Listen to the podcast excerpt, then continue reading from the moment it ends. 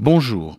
Son nom ne vous est peut-être pas aussi connu que celui d'autres compositeurs juifs dont les œuvres sont jouées sur toutes les scènes mondiales, qu'il s'agisse par exemple de Félix Mendelssohn, Gustav Mahler, Arnold Schoenberg, Darius Milhaud, Paul Dukas, Jacques Offenbach ou bien d'autres.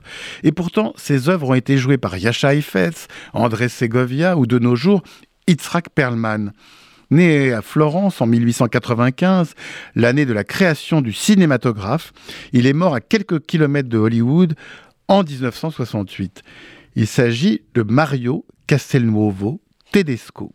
Si j'évoque sa figure aujourd'hui, c'est parce qu'un excellent quatuor, le quatuor Byron, vient de faire paraître son quintet avec guitare aux côtés du guitariste Matteo Mella pour le label Aparté.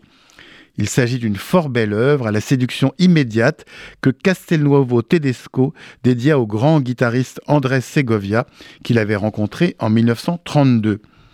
Castelnuovo Tedesco a écrit pour tous les genres, mais en particulier pour le piano ou la guitare, et ses origines juives seront pour lui une source d'inspiration permanente, avec des œuvres comme Naomi et Ruth, ou le service sacré pour le Shabbat, Ève, et notamment son deuxième concerto pour violon, Le Prophète, écrit en 1931 en hommage à Yasha Heifetz.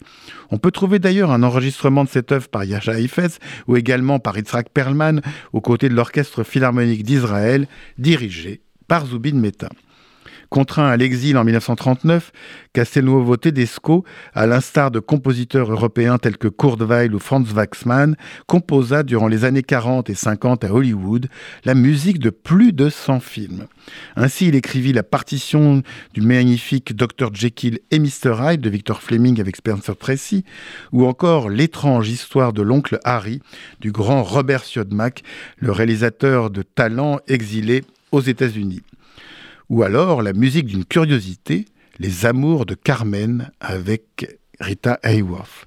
Donc si vous voulez sortir des sentiers battus, n'hésitez pas à explorer l'œuvre de Mario Castelnuovo Tedesco sous les doigts de Yasha Heifetz, Yitzhak Perlman ou encore via le bel enregistrement qui vient de paraître de l'excellent Quatuor Byron pour le label Aparté. Quant à moi, j'aurai le grand plaisir de vous retrouver dimanche prochain pour un nouvel entretien. Bonne journée sur RCJ.